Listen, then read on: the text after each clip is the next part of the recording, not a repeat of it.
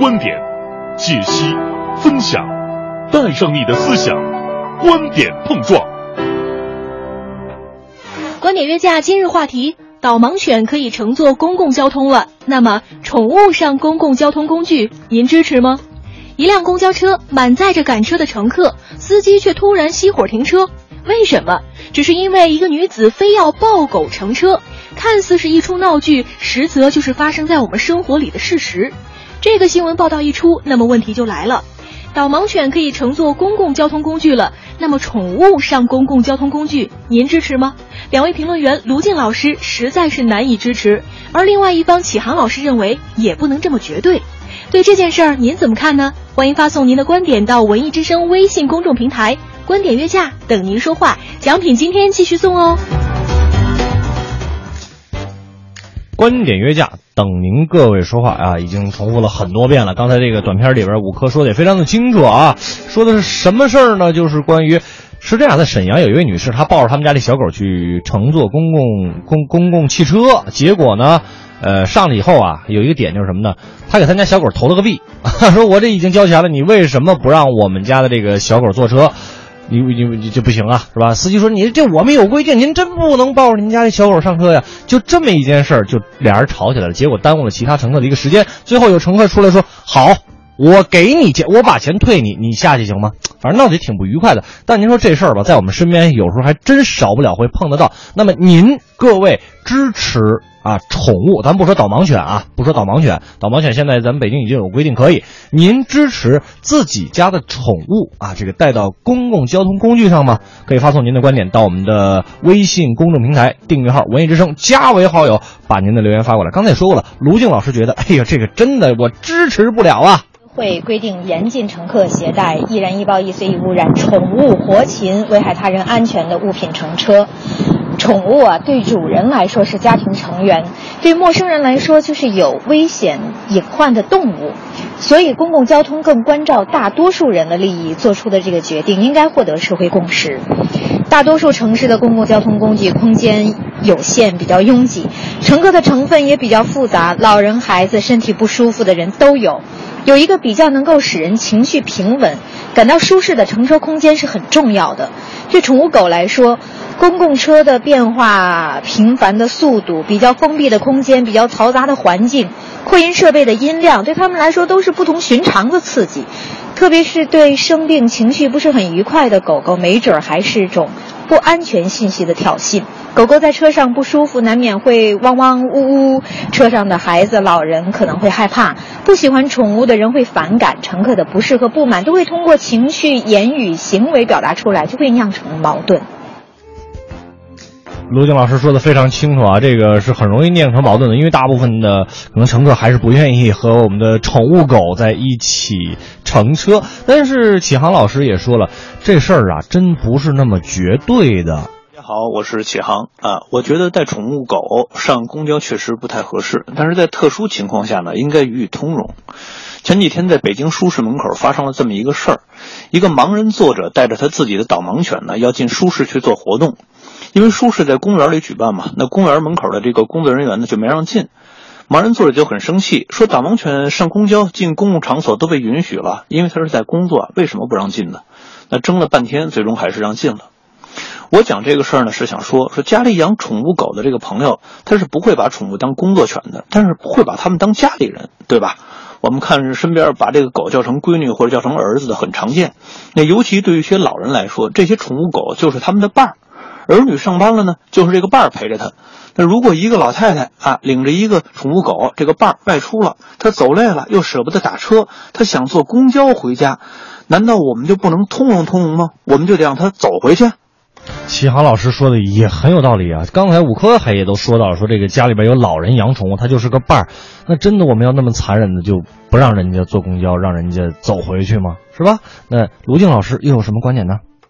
这些年，人与宠物的矛盾越来越被暴露出来，并不是人与动物的关系越来越紧张，而是人们有钱了就要寻寻求心理和精神慰藉，养宠物的家庭越来越多，宠物参与社会生活，特别是公共生活的机会越来越多，矛盾自然也就多了。宠物作为人类的朋友，对人类的贡献自不待言，应该享有相应的利益、尊重、保护。人类社会应该在习惯、观念、法律等方面实现动物的权益，甚至希望人畜同权。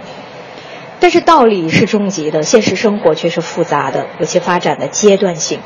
比如说，养宠物的人希望人与动物享有同等的权利，但是有些国家，比如说美国，还不得不鼓励给猫猫狗狗做绝育手术，主动给宠物绝育会享有免费的待遇。绝育想起来是很残忍的，不符合猫道狗道的。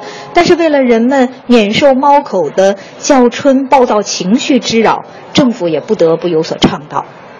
狗狗出行为什么不能享受公共交通？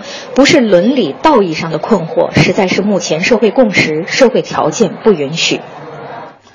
卢静老师也说了，这个可能更多的不是狗狗的问题，可能要重新返回到我们人身上的一个问题啊。但是。启航老师依然有例子要说。呃，按规定呢，肯定是不能带宠物上车的。但是我们扪心自问一下啊，现在有多少人能真正遵守规定？比如说交通法规啊，红灯不能过马路是明文规定的，但是中国式过马路呢，明文世界啊，都是明文。你看发音一样，可是意义完全不同。都知道我们过马路不是看灯，是看人多，人一多了，大家伙就开始过，完全无视汽车，还要排队。现在一些大城市已经开始排队了，比较有秩序了，但是也不完全好。前两天我买早点，有一小伙子就直接插到了最前面，后面人都说他，他就像没听见一样。那我的意思呢，不是说既然有人不守规矩，大家就都可以不守规矩，就鼓励不守规矩。我的意思是啊，违反规定肯定不对，但是呢，有的时候特殊情况应该予以通融。比如新闻里提到的这位抱宠物上车的女士，如果她的狗呢确实病了，她又打不到车，也找不到朋友带她去，那她只能坐公交，是不是应该被通融呢？哎，这个秦航老师的说法，他给我一点提示，是不是我们现在对于宠物这件事情有点过于一刀切了？能不能有一些通融的办法呢？有来应对一些特殊的情况，是吧？也确实是值得我们思考的一个问题。那接下来，卢静老师又要说什么呢？就像新闻当事人所言，狗狗要去看病不坐公交怎么去呀？所以咱老百姓会想出法子变通，比如说给体型小小的宠物狗戴上口罩，放进狗袋或狗笼偷偷戴。这终究不是办法，狗狗很憋闷，万一被发现，还不是同样被诟病？所以总是要想些更稳妥、更光明正大的法子。长途运输有专用的交通工具，在交通工具上设定人畜区隔的专用空间，这都好办。城市内短途交通能不能通过主人给狗狗缴纳交通保险的方式？有保险的可以使用专门交通工具。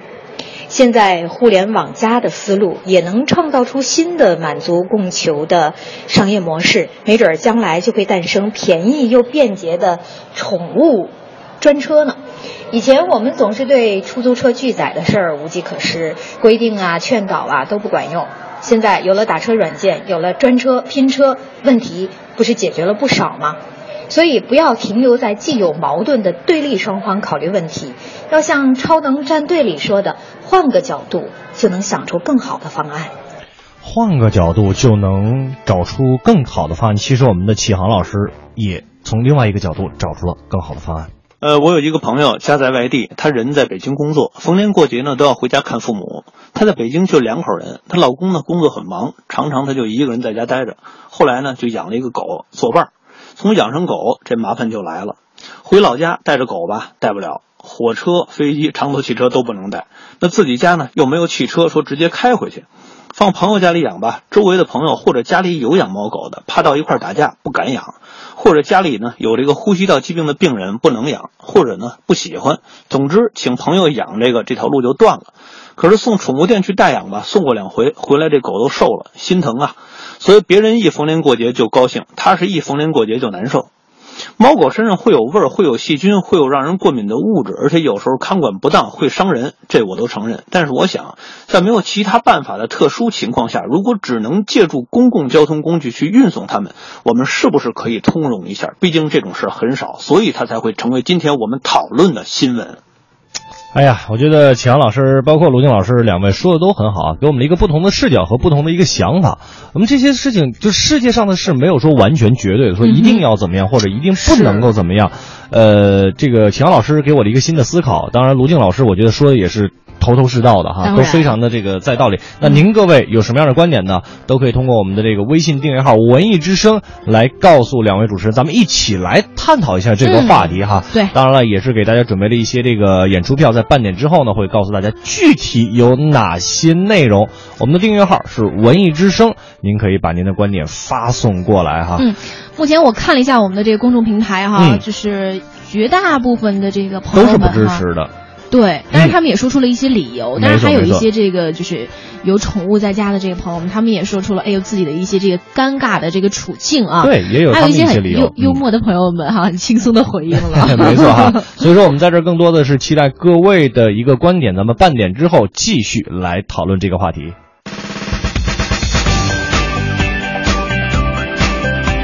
好吧，接下来的时间我们再来讨论一下我们今天这个。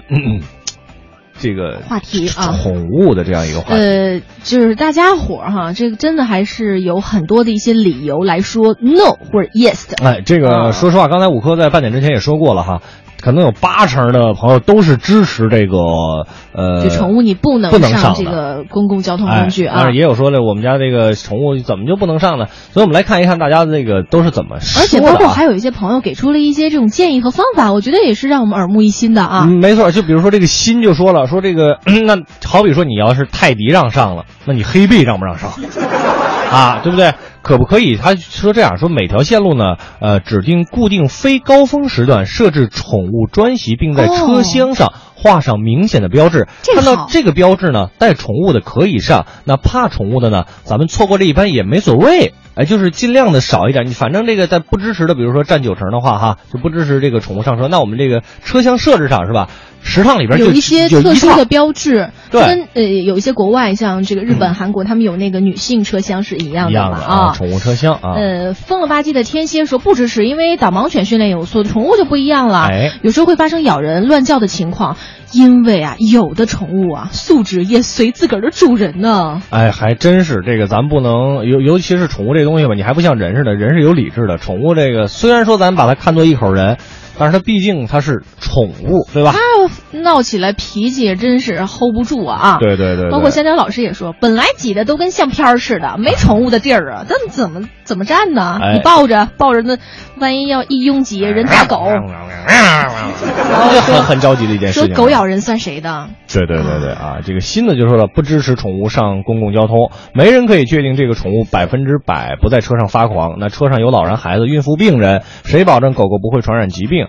呃，这个启航老师说的那个狗狗生病要坐车的案例，更是不能苟同啊！就是我们其实就是今天就来源于这个新闻啊，这个新闻来源就是刚才启航老师说的这个案例哈。对，还有猛子说说拉宠物应该不算小客车，不用摇号，以后先买个车，然后去各个部门办齐所有的证件，我们就专门拉宠物，跟代驾一个价，保准不赔。换个角度看问题，也许到处都是商机呢。呃，我觉得这买卖咱哥俩可以试试 联联联手是吧？没准真能行呢，哈哈。这何皮皮说说宠物上地铁这事儿也太扯了吧？说人家导盲犬那是有持证上岗啊，人家是修炼了好多年的。是普通宠物还是老实跟家待着吧？说你说万一这个拉了尿了怎么办啊？突然发狂了怎么办啊？乘客过敏了怎么办呀？谁来买单啊？说句不好听的，那有些人自我管理还不好呢，何况宠物了，是吧？对。说那些宠物控们如果是真爱，还是这个老老实实让在家吧？哎，爱这个还可以给他们更多的自由，是吧？还有这个费劲啊！哎，我觉得真的对我们节目是真爱啊。嗯嗯。他说：“我觉得吧，呃，快乐晚高峰先讨论了地铁让座的标志问题，然后地铁能不能卖艺的问题，然后乘车 乘客奇装异服合不合适，然后司机啊能不能有情绪价等等。这回啊，你们终于讨论到另外一位乘客动物了。嗯。是说不说那个我喜欢你们节目呢？这话题层次分明，循序渐进，不管讨论结果如何，我给你们手动点一个赞。”其实我们也没设置的这么深，是吧？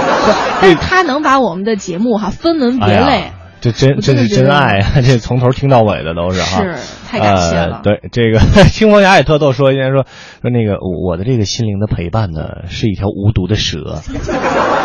还有那个我我能带上去吗？喝喝口热热的绿茶也说我要脖子上缠一条蟒蛇，你敢挨着我坐吗？不敢，那肯定不敢。还有杨超也特别逗，不同意。因为我的宠物不是狗，然后大象呢？大象好，那个行，挺好的。行，那个大象，您这个国家让个人养大象吗？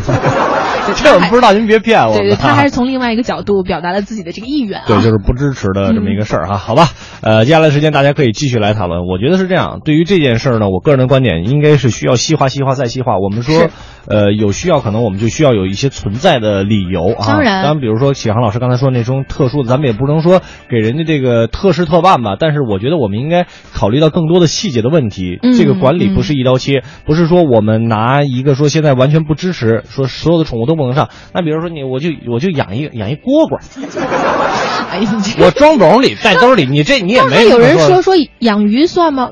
对，你你只要您那鱼缸就是 不不不会就是漏水啊伤着别人，那您您拿一袋子拎着那鱼也行也行是吧？所以说我们还是要这个呃细致化的把这些所有的细节都能够想到。如果能更人性化的一些这个制度政策出炉的话，我相信老百姓一定是会拍手叫好的。没错哈，今天的讨论就到这里。